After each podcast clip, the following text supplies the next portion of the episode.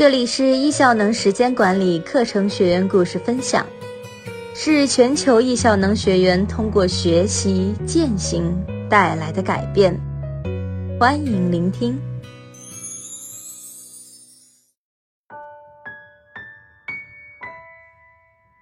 欢迎收听本期的学员故事分享，我是主播秋然。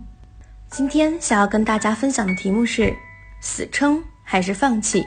你知道怎么做出正确选择吗？作者沈以诺。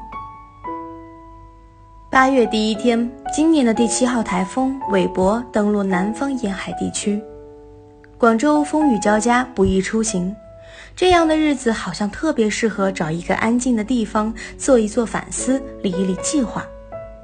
干时间管理工作五年来，我听到太多人抱怨自己的生活不易，过着诸如九九六、七八九、零零七社畜般的生活，想要改变却又无力改变。前段时间看了一篇我们学员写的文章，很生动地表现了这种成年人世界的无奈。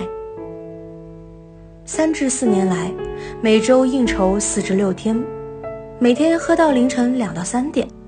那天也是这样的日常，凌晨三点，拖着沉重的步伐，晕乎乎的上楼，开门看到老婆小孩的瞬间，忽然鼻酸。我们生活两地，老婆小孩会不定时的从台湾飞过来看我，这一次已经两周了。我还没在小孩醒着的时候抱过他，就连机场接机那天都是司机去的。在头痛欲裂的当间，手机收到邮件，是某个国外客户因为我公司的客诉处理不当，决定向我们提告。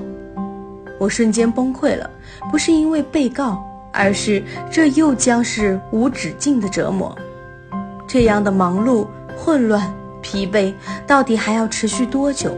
我的生活为什么会变成这个样子？我曾经梦想着自己可以成为女儿幼儿园老师、同学、家长眼中的帅爸比。我幻想着自己经常帅气地抱着女儿逛街，在心中描绘着甜蜜的家庭旅行生活。我想让父母能够常常见到孙女，但是现在低头一看自己的大肚腩，镜子里映出那个脑满肥肠、一脸油腻的中年男人。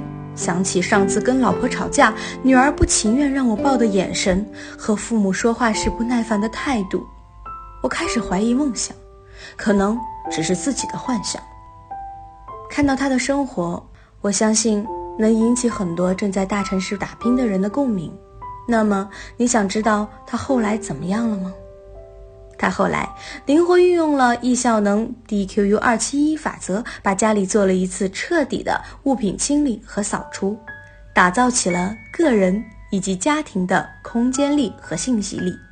从跟客户信誓旦旦一条龙服务，然后晚上一个人哀伤的扮演那条龙，到觉察没有完美的个人，只有完美的团队，从而打造起高效运转的团队，实现六倍业绩。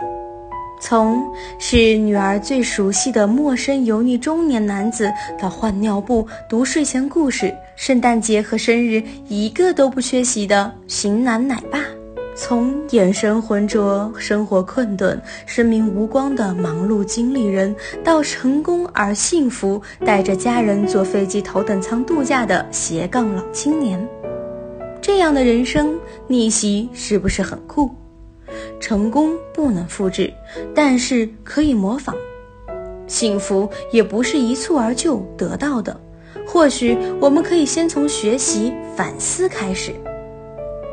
柏拉图的老师，古希腊著名的思想家、哲学家、教育家苏格拉底，在喝下毒药死亡之前曾说：“没有反思的人生不值得过。”《论语·曾子曰：“吾日三省吾身。”麦克格西在《当和尚遇到钻石》这本书中讲到，《金刚经》智慧里有一个修行秘法，叫做六十书，就是每天分六个时段检查自己身语意，大概每隔两小时就追踪一个方面，记录一次。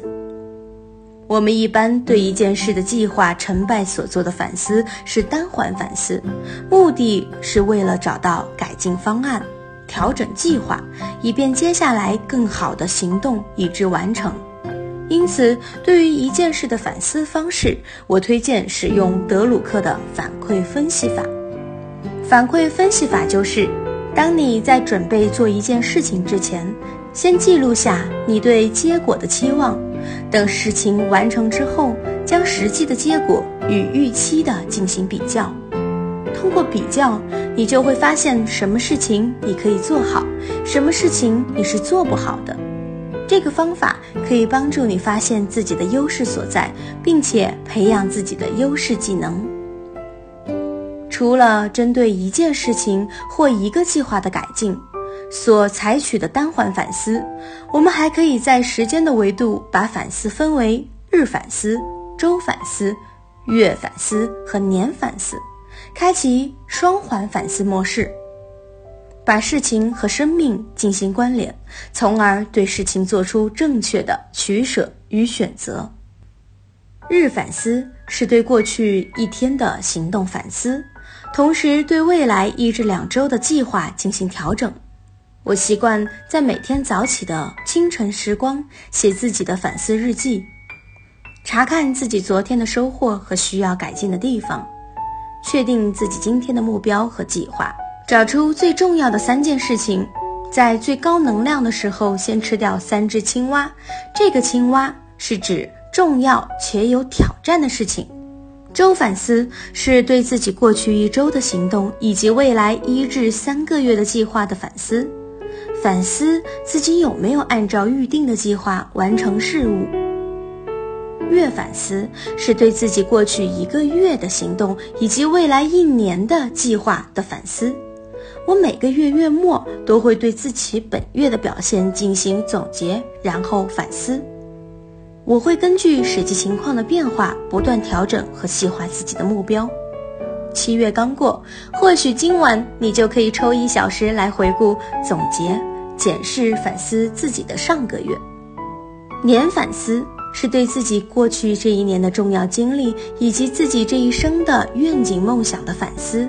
用自己的人生愿景，想要成为什么样的人，想要过怎样的人生等等，来指导自己每一年的梦想，并将梦想视觉化，做成手机屏保，每天看着，不断强化自我实现目标的决心。